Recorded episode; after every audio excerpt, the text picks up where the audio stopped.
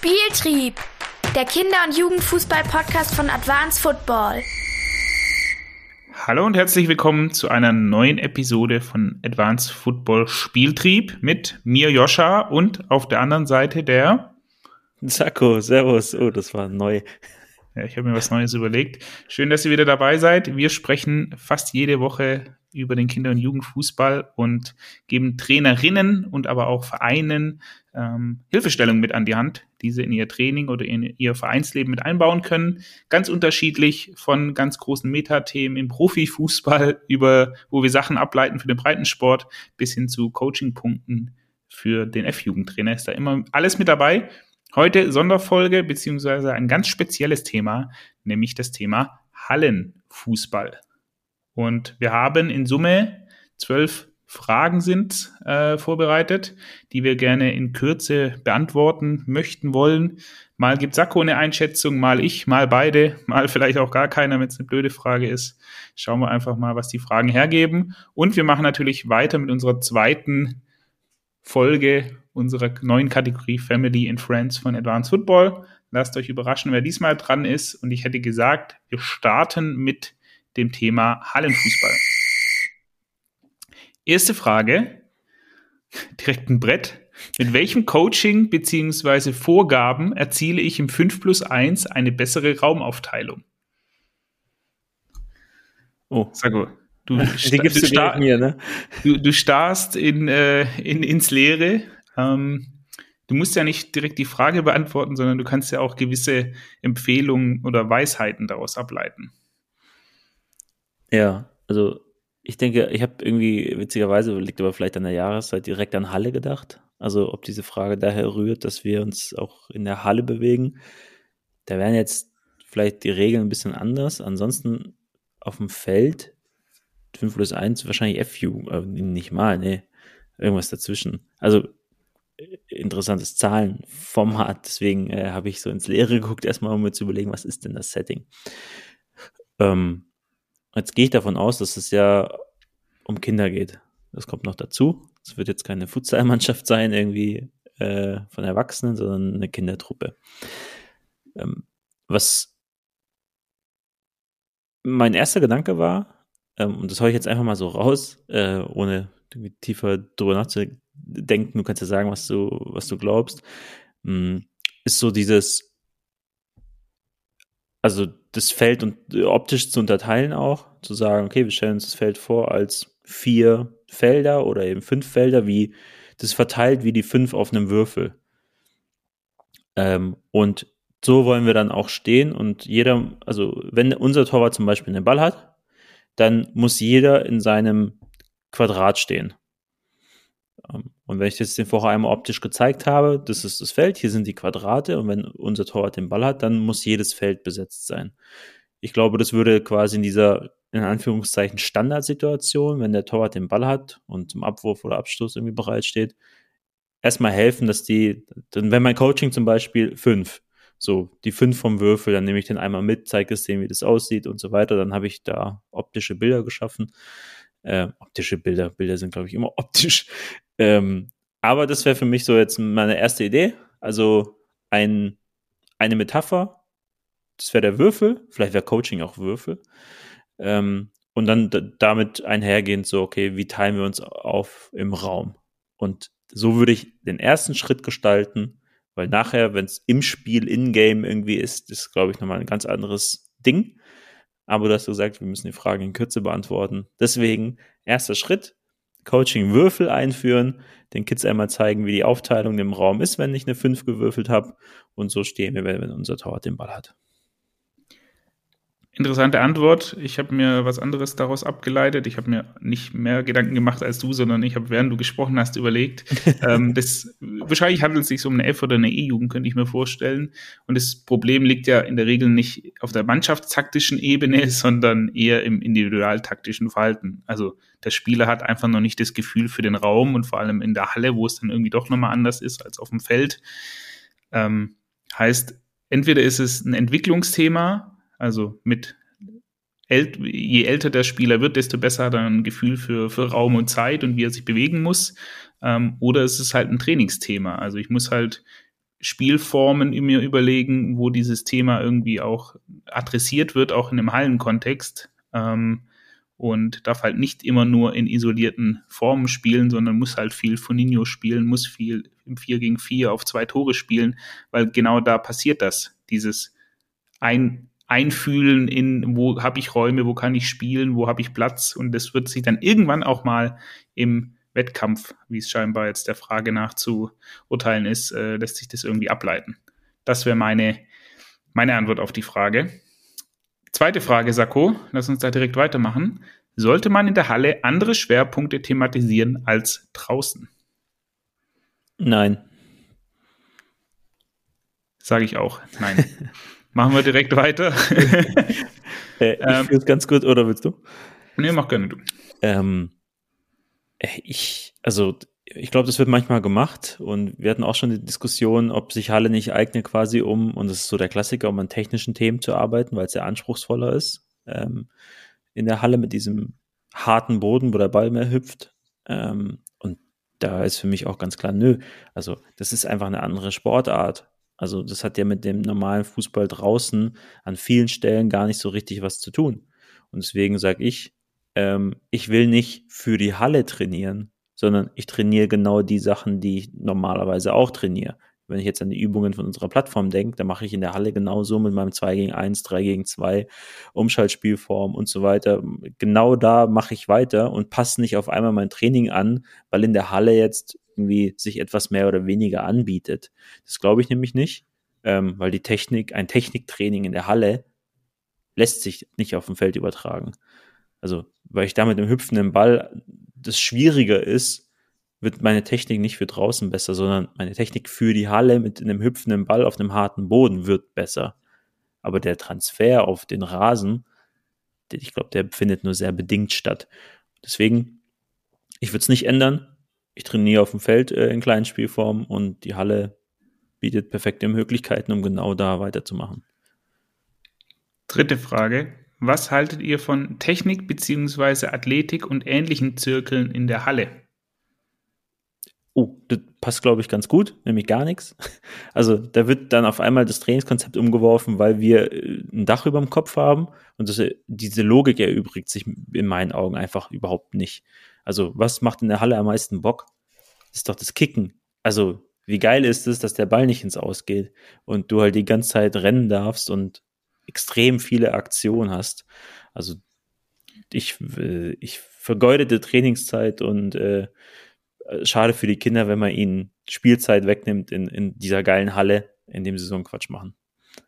Wenn ihnen Spielzeit weggenommen wird, ja. Wenn man es äh, so betrachtet, dass die Halle relativ klein ist und ich nicht alle in einem Turnierformat zum Beispiel automatisch bedienen kann, alle Kinder oder alle Spieler, dann fand ich es auch als Spieler immer wieder ganz cool, wenn du sagst, okay, du gehst halt in diesen Vorraum oder den Flur und du hast halt irgendeinen kleinen Wettbewerb. Also gibt es ja genug Möglichkeiten, sich da irgendwas Witziges zu überlegen, ähm, wo sie irgendwelche, weiß ich nicht, muss ja dann gar nicht fußballspezifisch sein, sondern kann ja irgendwelches, weiß ich nicht, Dosenschießen mäßig oder man spielt Fußballgolf oder sonst irgendwas.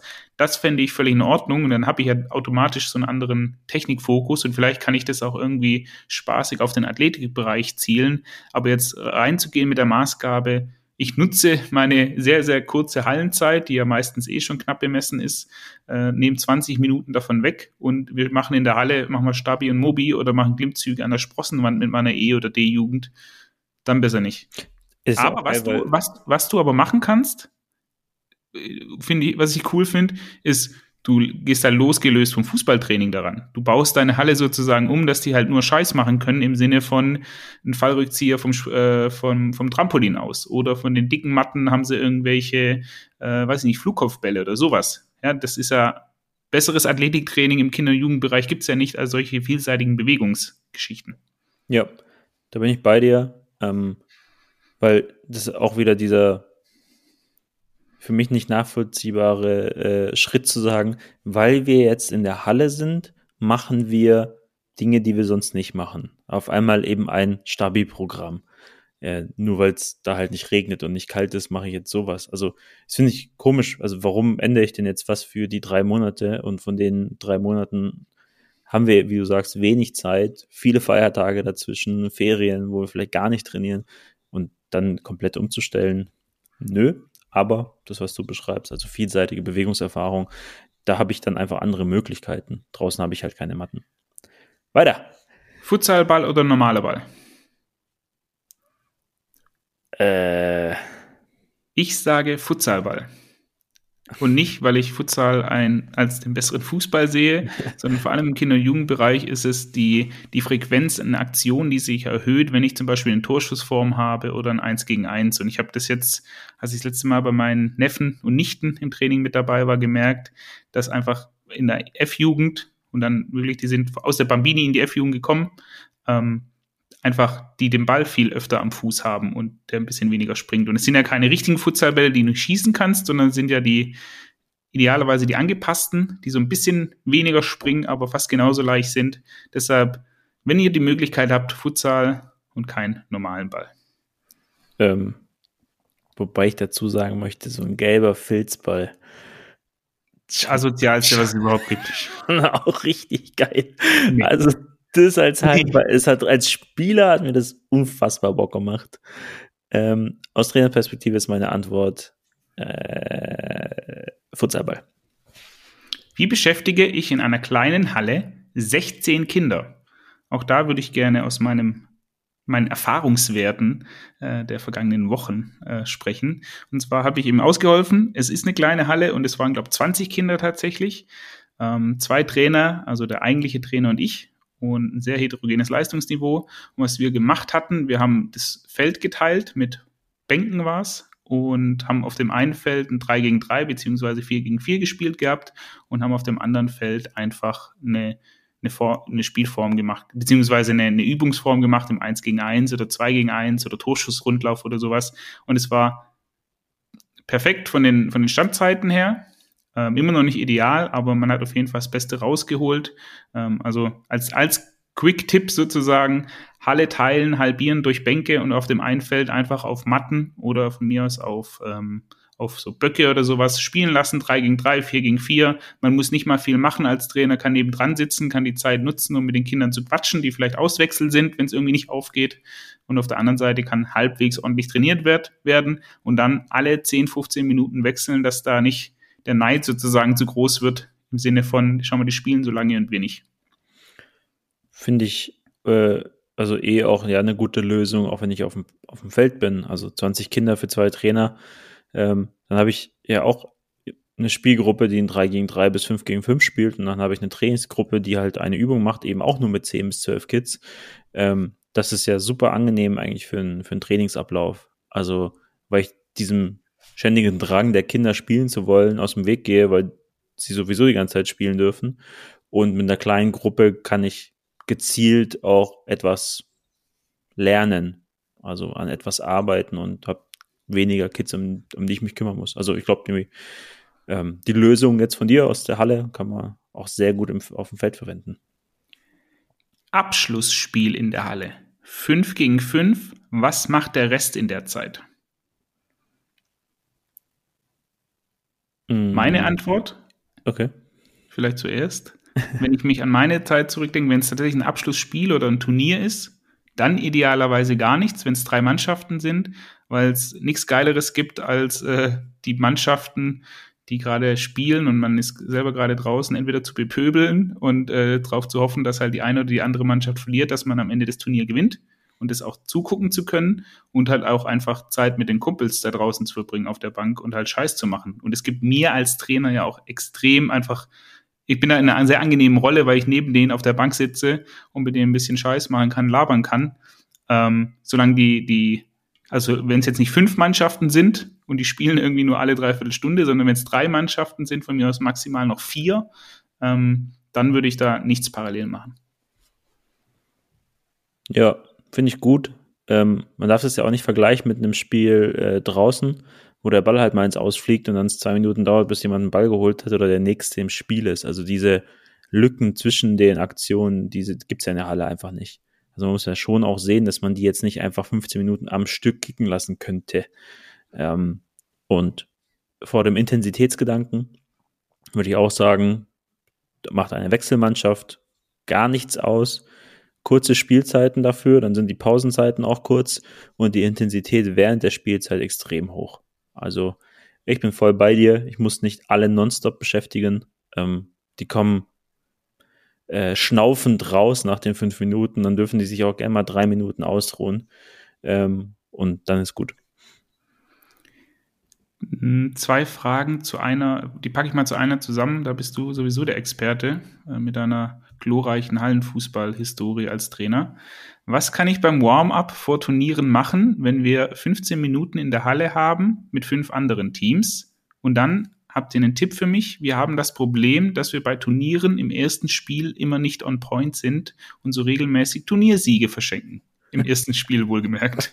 Die Kinder haben so viel damit zu tun, das Außenrum wahrzunehmen, dass ich es nicht schaffe, sie komplett auf das erste Spiel zu fokussieren. Also einmal das Thema, was mache ich? Das kam mehrmals, das habe ich zusammengefasst, wenn man quasi keinen Platz oder keine Zeit hat zum Warm-up. Und das zweite ist, wie kriege ich sie aufs erste Spiel komplett fokussiert? Ähm, erste Frage, also Warm-up, wir hatten ähm, eigentlich immer so drei Sachen ähm, und zwei davon gehen immer.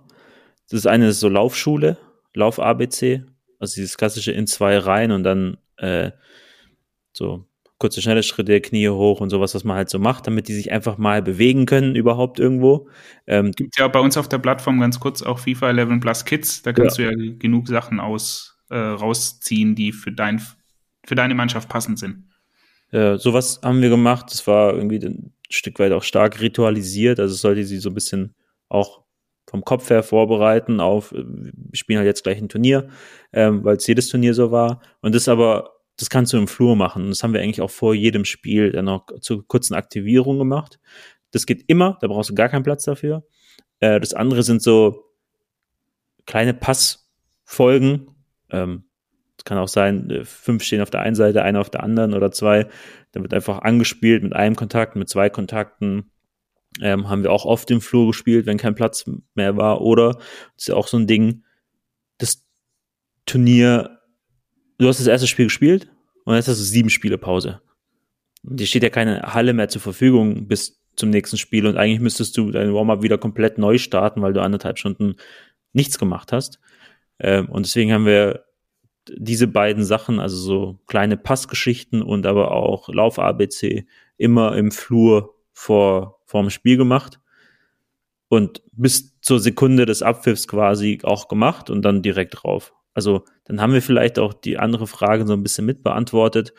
Ähm, wenn ich dir halt eine Stunde lang auf, auf der Tribüne und in der Halle habe rumrennen lassen, was ja auch okay ist, weil es ultra langweilig ist, ähm, dann muss ich die schon vor jedem Spiel neu wieder ein bisschen einfangen und das Aktivierungsniveau erhöhen. Also diese leichte Anspannung dann auch wieder herstellen, indem wir das jetzt zusammen als Mannschaft wieder machen, uns zusammen vorbereiten auf das nächste Spiel. Und dann geht's raus.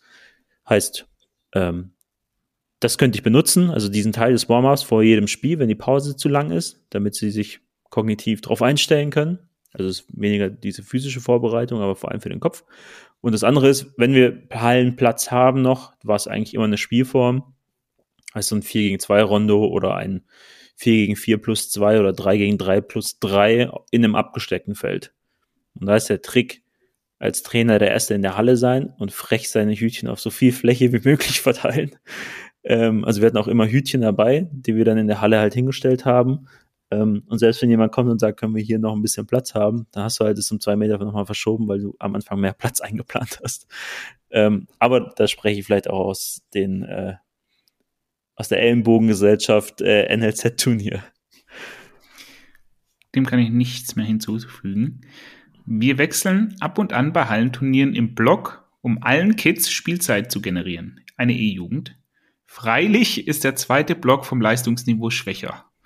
Wie schaffe ich es, die Motivation im Team aufrechtzuerhalten, wenn die Leistungsniveaus schwächeren Kids, ach, die vom Leistungsniveau her schwächeren Kids den stärkeren das erzielte Ergebnis madig machen? ja, äh, ich glaube, ein gängiges, äh, eine gängige Herausforderung äh, für viele Trainer.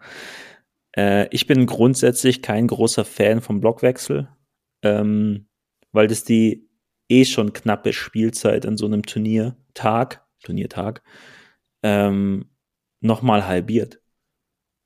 Also, das ist dann, du spielst dann fünf Minuten maximal und davon spielst du drei Minuten effektiv, weil die anderen zwei Minuten der Ball beim Torwart in der Hand ist. Ähm, und jetzt hast du an so einem Turniertag sieben Spiele, heißt du hast 21 Minuten gespielt. Und da sage ich, das ist völliger Humbug. Deswegen nehme ich, oder habe ich auch früher maximal zwei Wechsler mitgenommen oder dann drei. Ähm, aber nicht mehr. Also Blockwechsel ist, glaube ich, tatsächlich für die Kids einfach nicht so cool. Das würde das vielleicht ein bisschen abschwächen, weil ich dann durch die einzelnen Wechsel natürlich ein bisschen steuern kann als Trainer. Ähm, einmal was Position angeht ähm, und aber quasi dann auch Formation. Und wenn ich beim Block bin ich natürlich, also teile ich die Kids auf, so dass ich sage, es sind zwei gleich starke Blöcke womöglich. Ähm, und dann check ich sie raus und dann passiert halt das, was passiert. Also ich habe halt in meiner Mannschaft schon äh, eine Heterogenität und dann aber auch im Gesamtturnierniveau eine Heter Heter Heterogenität zwischen den Mannschaften. Also ich verliere ja nicht nur, weil, weil meine Kids da ein paar dabei sind, die vielleicht etwas hinten dran sind, ähm, sondern ich verliere ja auch, weil der Gegner einfach sehr gut ist. Oder heute nur seine sieben Besten mitgenommen hat, was auch immer. Das sind ja Sachen, die habe ich nicht, ähm, die habe ich nicht in der Hand. Deswegen, abschwächen kann ich es mit keine Blockwechsel mehr, sondern ein paar Kids weniger äh, mitnehmen. Was heißt, ich muss für die anderen vielleicht auch ein Ersatzprogramm haben oder mehr Turniere spielen, damit jeder genug hat. Das ist die, die Konsequenz dann daraus. Dem kann ich nichts mehr hinzufügen. Braucht es eine Taktik bei Turnieren in der Halle oder lieber alle angreifen, alle verteidigen? Die gebe ich dir mal. Ganz generell würde ich sagen, ist das eh eine gute, äh, eine gute Taktik zu sagen, wir greifen gemeinsam an und wir verteidigen gemeinsam. Äh, ich glaube, das setzt sich auch in höheren Leistungsniveaus äh, durch, dieses Konzept. Tatsächlich ist es für die Taktik in der Halle, die Erfahrung haben wir ja auch immer gemacht, runterbrechen auf zwei, maximal drei Sachen, die man sehen möchte. Und ich kann mich noch erinnern an unsere Zeit. Unser Coaching in der Halle bestand ja aus ich würde sagen, drei oder vier äh, inhaltlichen Coaching-Punkten. Und es war einmal das Coaching-Wort innen stehen Gegner sehen, weil die halt oft mal, also sobald du halt nicht mehr die Innenlinie zumachst in der Halle im 1 gegen 1 als Defensivspieler, bist du in der Regel im Nachteil, weil relativ schnell zum Abschluss kommt der Gegner. Das zweite war Anschluss halten. Also du sagst deinem Verteidiger, nachdem er den Ball nach vorne gespielt hat, auf rechts vorne oder links vorne, dass er nachschieben soll, dass er wirklich Kontakt hat auch zum Gegenspieler. Und Jetzt überlege ich gerade, was noch ein drittes Coaching-Wort war. Äh, wahrscheinlich würde ich mittlerweile, ich weiß nicht, ob ich es damals auch schon gemacht habe, einfach ins Eins gegen Eins feuern. Also ich habe gerade auch gedacht, also mir ist auch Andribbeln noch eingefallen. Also dieses äh, sorgt dafür, dass halt was passiert, weil genau, ansonsten ja. in der Halle, also wenn du clever bist, verteidigst du Mann gegen Mann. Also Raumverteidigung funktioniert im Kinderfußball auf gar keinen Fall und im Jugendfußball auch nicht. Ähm, es ist auch einfacher, ja, den Kindern beizubringen, jeder sucht sich einen und dann eben dieses Gegner sehen, innen stehen, innen stehen, Gegner sehen. Ähm, und dann hast du, glaube ich, ganz oft das Thema Andribbeln gehabt. Also, sobald du den Ball ins Spiel bringen einfach. Weil sonst hast du ja ganz oft die Situation, dass der Torwart den Ball am Fuß hat ähm, und der Gegner, also das Ding ist halt immer, ich gehe auch von den letzten 100 Turnieren aus, die ich im Kopf habe und es waren halt alles immer so NRZ-Turniere und da läuft der gegnerische Stürmer nicht den Torwart an, weil du dann in, Über in Unterzahl spielst. Ich bin mir aber nicht 100% sicher, wie das dann auf, äh, auf anderen äh, Leistungsstufen dann aussieht, ob du nicht trotzdem halt mal angelaufen wirst und das ist dann halt genial. Also die Übertrag ja, aber jetzt, ich, ganz grundsätzlich würde ich trotzdem auch auf einem unteren Niveau immer sagen, im, vor allem in der Halle, in, in einem 4 gegen 4 auf dem Feld, einfach immer ins 1 gegen 1 gehen. Auch wenn der nicht gut im Eins gegen Eins ist, aber so, dass halt was passiert auf dem Platz. Ich meine, es ist sowieso schon alles Zufall, auf, auf einem, und, also auf einem hohen Niveau schon Zufall und ja. auf einem niedrigen noch mehr. Lass die Leute ins Eins gegen Eins gehen und gut ist und alle haben mehr Spaß. Äh, und was die Defensivtaktik angeht, neben den Coaching-Wörtern, die wir gesagt haben, einfach Eins gegen Eins übers, übers Spielfeld spielen. Äh, jeder hat einen Gegenspieler und dann einfach auch in der Verantwortung lassen den Spieler und nicht irgendwie mit irgendwelchen abkippenden Doppelungen und sonst irgendwas arbeiten, sondern du spielst links vorne, du hast den links hinten beim, äh, rechts hinten beim Gegner. So. Deswegen ja auch immer die geilsten Dribbler und Fuddler hinten und nicht vorne auf die Position stellen, weil die sorgen durch ihr Dribbling und ihr gewonnenes 1 gegen 1 immer für Überzahl und Dynamik. Und die, die vorne dann stehen, sind nicht so gut im 1 gegen 1 und vorne müssen sie aber 1 gegen 1 spielen, heißt, sie können das entwickeln. Das ist, glaube ich, auch noch eine konkrete Hilfestellung. Und es sind ja auch die, die dann als erstes gegen den Ball arbeiten, die ja. vorne sind. Ja. Wahnsinn, okay. Was favorisiert ihr, das hat man schon geklärt, was favorisiert ihr, Spiel mit oder ohne Bande? Immer mit. Ich, ich kann mich erinnern, letzten Winter habe ich, war ich bei uns in der Heimat und da gibt's eine Dreifach-Turnhalle und die mittlere Turnhalle, also es gibt drei Turnhallen nebeneinander und die mittlere ist eine, wo es keine Rundumbande gibt. Ja, das war C-Jugend, das war ein ordentliches Niveau für die Region. Die haben Futsal gespielt auf Handballtore ja, Netto-Spielzeit von zwölf Minuten, würde ich sagen, zweieinhalb Minuten, weil der Rest war der Ball im Aus. Äh, also für die Halle nichts anderes als Bande. Und jede Bande mitnimmst, die es gibt. Gibt auch so Hallen, wo du nur auf einer Seite eine Bande hast und auf der anderen ist dann irgendwie die Turnierleitung oder so. Selbst das reicht schon. Hm. Äh, klär mich mal auf, wird beim Futsal nicht die Zeit gestoppt, wenn der Ball im Aus ist? Ja, aber das war kein richtiges Futsal. Das war so. so. Okay. Weil so. das auch was, das ich äh, immer gehasst habe, ist die letzte Minute bei den normalen Hallenturnieren, wo dann die Musik angemacht wird von der Turnierleitung. Wo ich mir jedes Mal gedacht habe, ihr Affen, also was soll denn das? Es ist doch schon laut und die letzte Minute ist doch schon aufgeheizt. Und dann jetzt noch die Musik, dass man sich gar nicht mehr versteht und die Kinder komplett durchdrehen. Ähm, dass der Schiedsrichter auch nicht mehr mit den Leuten reden kann. Ähm, und jetzt steht's da 1-1 im Halbfinale, die Musik wird aufgeballert, äh, dass das Trommelfell platzt und der, der Schiedsrichter geht halt unter und die Leute eskalieren komplett. Ähm, ich habe das wirklich noch nie verstanden. Ich habe es gehasst. Bis heute hasse ich es einfach, diese dreckslaute Musik in dieser winzigen Halle, wo eh schon jeder einen Schädel hat. Ähm, und dann auch, dass die letzte Minute nicht mit Netto-Spielzeit versehen wird, sondern einfach die Zeit der Schiri pfeift und der Gegner äh, kickt den Ball weg dann wird der Ball geholt und bis er den Freistoß ausführt, ist dann äh, das Getute. Und dann ist auch nicht klar, dürfen wir den jetzt noch machen, weil das ist ja außerhalb der Zeit eigentlich, äh, was wir da schon Diskussionen hatten. Und das kannst du alles abschwächen einfach, indem du halt auf die Uhr tippst jedes Mal in der letzten Minute, wenn halt das Spiel unterbrochen ist, dass der Schiedsrichter auch nicht hochzeigen muss, äh, Zeitstopp. Huh, ich merke schon, dass ich Puls bekomme. mir fallen 100, 110 fallen mir ein, wo ich ausflippen könnte.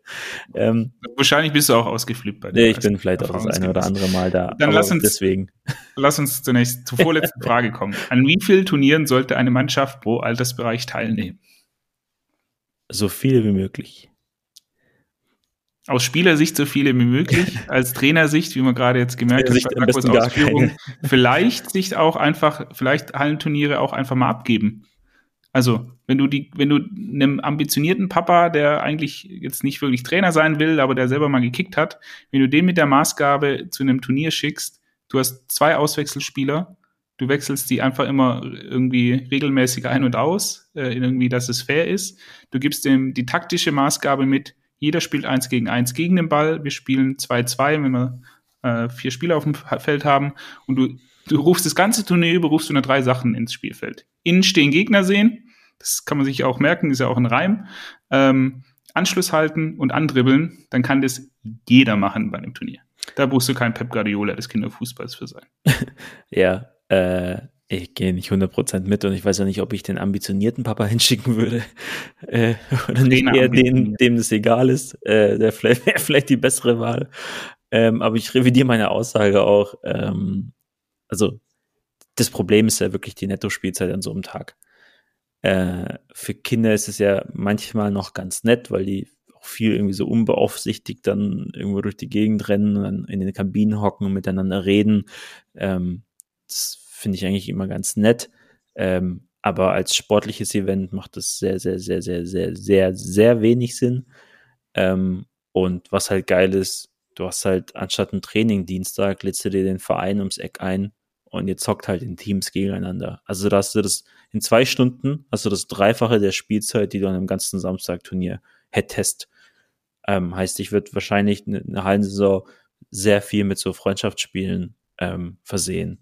Weil dann sind wir einmal bei uns in der Halle und wenn dann eine Woche belegt ist, weil Fasching in der Halle ist, dann gehen wir halt zu denen in die Halle und kicken gegen, äh, gegen die dort. Und ich glaube, das zu haben ist viel besser als ähm, auf sieben Minuten Netto-Spielzeit-Turniere zu fahren und da sieben Stunden zu investieren, um so ein äh, was waren das, diese Brötchen, wo so Schaumküsse drin waren, ne? Die so zusammengedrückt werden. Die, das ist für mich so das Hallenfußballessen und dazu nur eine fettige Portion Pommes. okay. bevor, bevor, wir abdriften.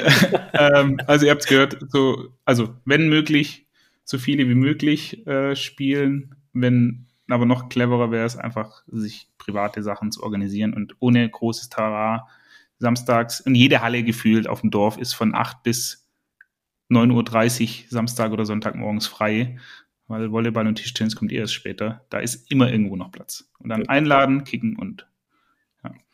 Sehr gut.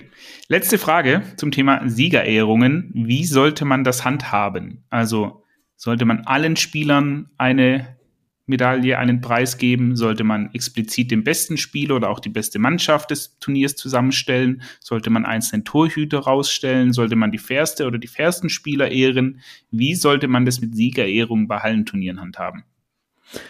Was mir da gleich einfällt, ist, das Finale ist naturgemäß immer zum Schluss eines Turniers. Ähm, davor werden Plätze ausgespielt und logischerweise die Halbfinale-Spiele und sowas. Das hat immer zur Folge, dass beim Finalspiel die wenigsten Zuschauer da sind. Also das Spiel in Platz 7 und 8, das hat mehr Zuschauer, weil alle Leute ja danach noch spielen, also alle Mannschaften und dadurch alle Eltern da sind. Und Platz 7 und 8 geht dann schon, auf wie viele Siegerehrungen hört man das dann? Ja, die sind schon abgereist. Äh, und dann ist die Siegerehrung immer eine extrem traurige Veranstaltung in meinen Augen, weil den, also wenn wir jetzt schon sagen, wir ehren die Sieger, dann würde ich das Finalspiel immer vor die Platzierungsspiele setzen. Halbfinalspiele, Pause, Finale. Platz 3 und 4, 7 und, nee, also doch, kannst dann 3 und 4 spielen, 5 und 6, 7 und 8. Dann hättest du das halt angepasst irgendwie. Äh, so, aber das hat irgendwie damit nichts zu tun. Vielleicht habe ich da auch einen Denkfehler drin, aber würde mich freuen über äh, Einsendungen zu diesem Gedankenspiel. Ähm, ansonsten Siegerehrung, ich weiß nicht, ich fand es selber immer so ein bisschen lame. Äh, die einzigen, die sich dran aufgeilen, sind die Eltern. Ähm, für die Kids, den, den gibt es eine Packung Gummibärchen mit und also jedem und dann Abmarsch. Also auch da warten zu müssen, bleib bitte da bis zum Schluss. Sag ich, nee, Junge, ich habe echt keinen Bock, ich bin schon sechs Stunden hier, ich würde gern gehen. Ähm, also die Leute zu zwingen, sich dann da nochmal aufzustellen, weiß ich nicht, finde ich schwierig. Äh, kick doch und dann organisiere ich das so, dass irgendwie die coolen Spieler halt dann früher sind und die, die Spiele, die halt ausgespielt werden, damit man auch auf Spielzeit kommt, die kommen dann dahinter. Äh, und dann darf jeder gehen, wenn er fertig ist. Finde ich absolut sinnvoll. Vielleicht bereitet man auch schon wie so ein Heimfahrpaket vor, wo für jede Mannschaft eine Tüte ist mit, wie du sagst, Gummibärchen oder von mir aus auch eine Medaille für jeden. Dann könnte man das zum Beispiel auch im Training, äh, beim nächsten Training rausgeben, wenn man sagt, ich habe keinen Bock mehr, da das in der Halle alles, alles zu machen. Also was da teilweise Zeit drauf geht, am Ende nochmal eine Dreiviertelstunde so eine Siegerehrung, wo alle eh schon heim wollen, so wie du sagst, äh, allen einen Gefallen tun, ist sicherlich sinnvoll. Ja, oder auch, mir fällt gerade ein, also der, wenn du in eine Bar gehst, dann gibt es ja manchmal ein Happy Hour äh, von so viel bis so viel Uhr für Cocktails. Ähm, ob man, also ein Hallenturnier lebt ja für den Ausrichter auch davon, dass die Leute halt äh, fressen und saufen. Also saufen im Sinne von einfach Getränke zu sich nehmen und an einem Samstag um 8.30 Uhr ist es in der Regel der Kaffee, der da gut läuft. Ähm, dass man halt den Restbestand einfach noch zu einem Rabatt quasi dann äh, ab einer gewissen Uhrzeit ausgibt. Sagen, hey Leute, ab 16 Uhr äh, kosten die ganzen Sachen, Bratwürste und so halt dann nur noch die Hälfte. Ähm, also das heißt, dann bleiben die Leute, essen dann trotzdem noch mal was, dann hätte man jetzt alles so wegkompensiert ähm, für das, was sie früher gehen. Sehr gut. Sako, wir haben alle zwölf Fragen durch. Boah. Das war der, der Hallenfußballteil. Den nächsten gibt es deinem Gesicht nach zu urteilen erst nächste Saison wieder. Äh, bin ich aber d'accord damit. Hoffentlich geht es gar nicht mehr so lange die Hallensaison und wir können bald wieder raus. Aber auf jeden Fall habt ihr sicherlich einiges an Sachen mitgenommen. Wenn ihr natürlich Übungen und Inhalte sucht für euer Hallentraining, aber vielleicht auch ein bisschen fürs Hallenturnier, dann geht doch bei uns mal auf die Plattform. Denn wir haben ja mittlerweile auch ganz viele Hallenübungen Und da ist sicherlich das ein oder andere für auch deine Mannschaft mit dabei. Und ich hätte gesagt, Sako, wir machen direkt mit der zweiten Kategorie beziehungsweise dem zweiten Teil des Podcasts weiter. Friends and Family von Advanced Football. Und wir haben eine erneute Einsendung. Du darfst gespannt sein auf die beiden Fragen. Hallo Sako, hallo Joscha. Erstmal vielen Dank, dass ich als einer der ersten bei eurem neuen Format Family and Friends mitmachen darf. Große Ehre für mich. Damit eure Zuhörerinnen und Zuhörer wissen, wer ich bin. Mein Name ist Hannes Erhardt, 23 Jahre alt. Bin U14-Trainer bei der Fortuna aus Düsseldorf und parallel Trainerentwickler am HPSI in Hamburg. Frage 1. Wenn ihr morgen ein NLZ in Deutschland als Doppelspitze übernehmen würdet, was wären eure ersten drei Anpassungen, egal ob infrastrukturell oder sportlich? Letzte Frage. Ihr habt einen Wunsch für alle NLZs in Deutschland frei. Was würdet ihr euch wünschen? Liebe Grüße und bis bald. Ich frage mich, warum der von einer Doppelspitze ausgeht. Da kann ich mich, glaube ich, nicht mit anfreunden. das wäre auch die erste Maßnahme, den jeweils anderen rausschmeißen. Also ich würde ich würd gerne mit der zweiten Frage beginnen, weil mir die deutlich einfacher fällt. Ich würde alle Nachwuchsleistungszentren in Deutschland verpflichten, in einem Radius 80 Kilometer um das Nachwuchsleistungszentrum mindestens 50 Mini-Fußballfelder errichten, zu errichten, auf denen quasi freier Zugang ist und jeder kicken kann, wann und wie oft er möchte. Das wäre meine Maßnahme beziehungsweise meine Verpflichtung an die Nachwuchsleistungszentren. Im Radius von 80 Kilometern mindestens 50, wenn nicht sogar eigentlich 80 Mini-Fußballfelder bauen. Aus dem Budget, wie auch immer. Das finde ich äh, eigentlich ganz geil. Also so ähm, ver verpflichtend zur, zur, für so ein regionales Engagement. Ähm, ich würde das, glaube ich, weniger auf Infrastruktur machen, sondern den so ein so einen KPI-Katalog auferlegen. Ähm, da können dann gerne auch Bonuszahlungen dran gekoppelt sein. Also aktuell bekommen sie ja mehr Kohle, wenn sie mehr Sterne haben. Dafür müssen Kriterien erfüllt werden. Also habe ich einen halben Sportpsychologen da, bekomme ich halt 50.000 Euro. Sowas bisher, das wurde aber abgeschafft. Ähm, und ich würde sowas ähm, auferlegen für, für regionale Themen. Also wie viele Spieler im Bereich bis zwölf Jahre sind aktuell ähm, in der Region, und das kann man ja definieren dann mit Kilometer Radius, ähm, sind aktiv in Sportvereinen oder aktiv in Fußballvereinen. Und dann bekommst du für relativen Zuwachs ähm, oder auch für das Halten von dem Niveau über Jahre, ähm, bekommst du dann halt deine Bonuszahlungen. Äh, und das kannst du machen, wie du willst du hilfst den Leuten, du machst Jugendleiterkurse bei dir auf der Anlage, wie gewinnen wir neue Spieler, du machst ähm, das Eintreten in die Vereine in der Region um dich herum attraktiver, indem es halt heißt, es gibt viermal die Saison, bekommt jedes Kind halt äh, die Tickets für, für ein Spiel. Also, dass du dir was überlegen musst, kreativ werden musst, wie du die Vereine in der Region attraktiver machst, weil am Ende profitierst du selber massiv davon und der ganze deutsche Fußball äh, würde extrem davon profitieren. Und ich glaube, dass das an Gedanken auslösen würde für die Vereine, dass sie sagen, okay, wie bekommen wir das hin? Dann hättest du nämlich von den, äh, was sind's? Ich weiß gar nicht, wie viele Leistungszentren es sind. Ähm, mindestens mal 36. Ähm, ich weiß nicht, wie viele hunderte von Vereinen, die einfach eine starke Unterstützung erhalten würden ähm, von den großen Leuchtturmclubs bei denen in der Region. Und das, dazu würde ich sie glaube ich, zwingen. Okay. Die erste Frage war ja, wenn wir eine Doppelspitze haben, ich würde sagen, die drei Maßnahmen, die erarbeiten wir jetzt gemeinsam, da muss nicht jeder drei sich überlegen, sondern gut. wir einigen uns sozusagen auf drei Stück. Mein erster Vorschlag, kannst du ja mal äh, überlegen, ob das auch einer für dich wäre, ähm, gleiches Gehalts-, Bezahlungs-, Bonusmodell für alle hauptamtlichen Trainer im Verein.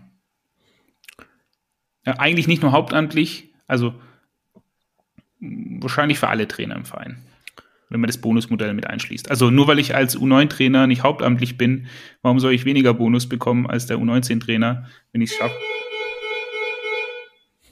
Wenn ich es schaffe, da ähm, möglichst viele Kinder durchzuschleusen. Äh, ja, finde ich, äh, finde ich ganz gut. Ähm, ich würde das vielleicht noch ergänzen, erweitern, um so einen Transparenzgedanken. Also das, was ich dann da festgelegt habe, wie das aussieht, auch klar und deutlich irgendwie an alle äh, zu kommunizieren. Also dass ich sage, okay, äh, wir haben jetzt folgende Struktur, einen neuen Trainer bei uns, das ist ein Stundenaufwand von und der bekommt Summe X. Ähm, bei einem U15, 16, 17, 19 Trainer äh, entsprechend genauso zu sagen, wie werden die denn auf diesen Positionen ähm, bezahlt und äh, Aufgaben, Jobprofile zu definieren und dann mit den Bonuszahlungen kann ich, äh, kann ich genauso äh, verfahren. Und da hatten wir ja schon mal über so Durchlässigkeitsboni äh, gesprochen. Also wie viele Spieler von deiner Mannschaft schaffen es denn äh, ins nächste Jahr? Und so ein transparentes ähm, Bezahlungssystem, Gehaltssystem, äh, das wäre, glaube ich, ähm, ein Riesenbenefit, äh, wenn, wenn sowas direkt zum Anfang steht, weil das den Leuten einfach eine Wertigkeit für ihre Arbeit und Tätigkeit gibt, unabhängig von ihrer momentanen Rolle. Das, dann lass uns mal auf den Punkt uns sozusagen einigen. Da kleiner Disclaimer dazu. Wir werden in den kommenden Folgen, ich weiß noch nicht wann genau, eine, äh, auch einen Spezialbeitrag dazu haben zum Thema Mitarbeitervergütung auch im Breitensportverein, wie man das fair und transparent machen kann. Kann ich euch jetzt schon äh, sozusagen anteasern. Was wäre denn der zweite Punkt? Was bringst du denn noch mit auf den Tisch? Ähm, mir fällt noch was ein wie also eine, eine fixe Zielformulierung, also was wollen wir eigentlich und vor allem eine Antwort auf die Frage, was ist gutes Training in der jeweiligen Altersstufe. Ja, dass das festgelegt wird und mit ähm, harten Leitlinien ähm, auch implementiert und von jedem eingefordert. Also es wäre da nicht mehr ein, jeder macht das, was er für richtig hält, sondern wir definieren gemeinsam einen Weg, der gut ist und schaffen die Leitlinien, die gewährleisten, dass das auch wirklich jeden Tag passiert. Ähm, wir machen es ja im Breitensport über äh, Trainingsstrukturen. Also wie ist ein Training aufgebaut und welche Varianten einer Trainingsstruktur habe ich? Dadurch wird gewährleistet, dass bestimmte Schwerpunkte und Inhalte regelmäßig drankommen. Und das macht den Entwicklungsprozess für mich ähm, als dann ja Leiter äh, kontrollierbarer. Weil erst wenn ich die Variablen mal festgelegt habe, mit denen wir arbeiten, erst dann kann ich ja auch äh, irgendwann mal den, den Output bewerten und dann an einer einzelnen Variable schrauben. Heißt, engere Leitlinien, die gerne gemeinsam definiert sein können mit den, äh, mit den Jahrgangsexperten und dann eine verpflichtende Einführung und Kontrolle der Umsetzung dieser Leitlinien. Gehe ich mit. Was ist unser dritter Punkt? Mir, mir ist äh, in dem Zug nochmal eingefallen, weil am Ende geht es um, also wir beide in der Doppelspitze, wir bekommen ja unsere Bonuszahlung und die Verlängerung unseres Vertrages ja wahrscheinlich auch nur, wenn wir den, den Zweck dieser Nachwuchsabteilung dann auch nachhaltig erfüllen. Und das wäre zu sagen, okay, wie bekommen wir Durchlässigkeit hin? Und da wäre so für uns, wir würden beide äh, Good Cop, Bad Cop Style beim Sportdirektor oder beim Geschäftsführer der Profis aufschlagen und sagen, ey, Kollege, hör mal zu, hier unten reißen sich alle den Arsch auf. Ähm, wir wollen x Minuten Spielzeit für Jugendspieler, wir wollen x Minuten äh, an Trainingszeit für, für Jugendspieler im Profikader. Wir wollen regelmäßigen Austausch ähm, und es wird festgehalten als Show fix oder was auch immer. Da kommt der Cheftrainer runter und quatscht mit den Trainern aus dem Nachwuchsbereich ähm, und eine enge Verzahnung dann zwischen 19 und 21, 23 oder äh, Profiteam. Also dieses Verzahnungsthema und auch hier mit ähm, klaren Regeln, denen sich auch die Profiabteilung beugen muss, die für Durchlässigkeit sorgen. Äh, das würde ich wahrscheinlich schon vor äh, Amtsantritt in den Vertrag verhandeln oder in die Maßnahmen verhandeln und sagen, ich kann nur erfolgreich sein, wenn ihr den Jungs auch eine Chance gibt. Mhm, für einen guten Punkt. Ich würde gerne noch einen, entweder einen alternativen dritten oder einen vierten Punkt irgendwie mit dazu packen. Ich habe ihn jetzt noch nicht konkretisiert. Ich denke mal laut, wäre so dieses Thema, was Hannes auch angesprochen hat, Thema Infrastruktur. Also ich würde jede Pro jedes Projekt, das irgendwie dazu führt, dass nochmal ein neuer Kunstrasen oder nochmal ein neuer Rasenplatz für eine halbe Mille gebaut wird, um der U14 auch nochmal einen eigenen Platz zu geben, äh, würde ich sofort stoppen und äh, wenn möglich die Gelder abziehen, um sie in andere Infrastruktur im Sinne von Begegnungsstätten, Räume für Trainer, Spieler und auch alle anderen Interessensgruppen und um, um ein, rund um ein NLZ äh, zu geben.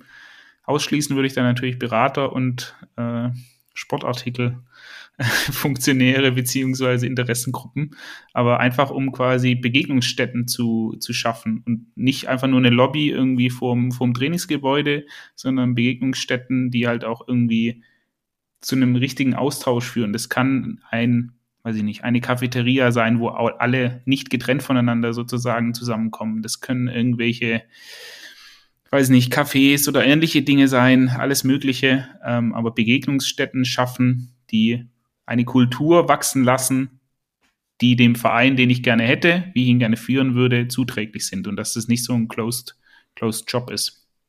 Mir äh, fällt in dem Zuge auch nochmal was ein. Äh, und das ist ja so ein ähm, Entwicklungsplan auch für Trainer zu haben. Ähm, also wie werden Mitarbeiter entwickelt? Ähm, wie sehen die Programme aus für die?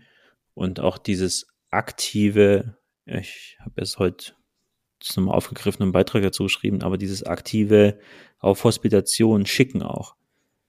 Sagen, hey, wir kennen ja aktuell nur uns ähm, und jeder Trainer muss einmal im Jahr eine Hospitation bei irgendeinem anderen Verein machen, vielleicht auch im Ausland, die Erkenntnisse daraus mitnehmen und dann wieder mit allen teilen. Ähm, und dann haben wir, wenn wir jetzt irgendwie zehn hauptamtliche Trainer haben oder sowas, jedes Jahr zehn Hospitationsberichte von, was machen denn andere Clubs sehr gut und gibt es da was, das wir für uns ableiten können. Ich glaube, dieses ständige Weiterentwickeln von dem, was man aktuell macht und eben nicht mehr in der eigenen Suppe nur zu schwimmen, das kann man dadurch sehr gut aufbrechen, weil nicht nur der einzelne Trainer dann neuen Input bekommt, sondern eben auch mit der Gruppe teilt. Und dadurch haben wir ständig neuen Impuls, ohne von etwas abhängig zu sein. Also unser Programm, wir machen das aktiv. Ja, da kommt mir gerade nochmal, man hat ja auch. Aber also, doch sechs Punkte. nee, nein, das schließt alles eigentlich, das, was ich meine mit, mit der Kultur des Austausches und das äh, irgendwie auf, auf Augenhöhe kommunizieren. Man hat ja auch als NEZ eine unfassbare Ressource in den Eltern, in der Elternschaft, die man hat. Also in dem gängigen NLZ in einer deutschen Großstadt, da habe ich ja vom weiß ich nicht, äh, Straßenfeger über Handwerker bis hin zum Topmanager, habe ich ja alles an Elternschaft dabei. Dass diese Ressource irgendwie nicht genutzt wird, wenn ich da einen DAX-Vorstand, äh, irgendwie, wenn der in der U15 spielt, der Vater oder die Mutter oder eine Vorständin, also da kann ich ja auch so viel Leadership- und Management-Themen irgendwie für meine Trainerschaft, für meine Spieler, für meine anderen Mitarbeiter draus ableiten, dass ich mir dieses Know-how nicht irgendwie zu gut, gute mach, bringe, zugute bringe. Ähm, okay. Also absolut, äh, absolut unverständlich. Wahrscheinlich können wir die Liste jetzt unendlich weiterführen. Ich würde aber mal sagen, wir einigen uns auf diese, was waren das jetzt, dreieinhalb, äh, dreieinhalb Punkte und äh, beschließen es damit, weil wir haben schon wieder die 50 Minuten fast voll. Und deshalb, Sako, vielen Dank für deine Zeit. Wenn ihr jetzt im Nachgang noch Ideen habt, also Sachen, die ihr gerne irgendwie besprechen möchtet oder ihr auch uns eine Nachricht zu Friends and Family ähm, von Advanced Football schicken möchtet, dann könnt ihr das gerne tun, indem ihr es an die WhatsApp schickt, die ich in die Show Notes packe. Und bevor wir jetzt Schluss machen, ein letzter Hinweis noch. Wir haben mittlerweile das Marcel Lukassen Webinar, zu dem sich sehr, sehr viele Leute angemeldet hatten damals, also die drei Reihen, die drei Veranstaltungen, die wir hatten. Das haben wir mittlerweile auf dem Shop. Und das könnt ihr euch jetzt sozusagen im Nachgang kaufen und zulegen. Äh, exklusive Einblicke von Marcel Lukassen, der ja bei Arsenal war, der ja bei Ajax war, der beim DFB war, in Hoffenheim war. Also eine wahnsinnig coole Fortbildungsreihe gibt's jetzt bei uns im Shop. Ich pack das alles in die Show Notes rein und hätte gesagt, Sako, wir sehen uns nächste Woche wieder. Bis dahin. Ciao, ciao. Bis dann.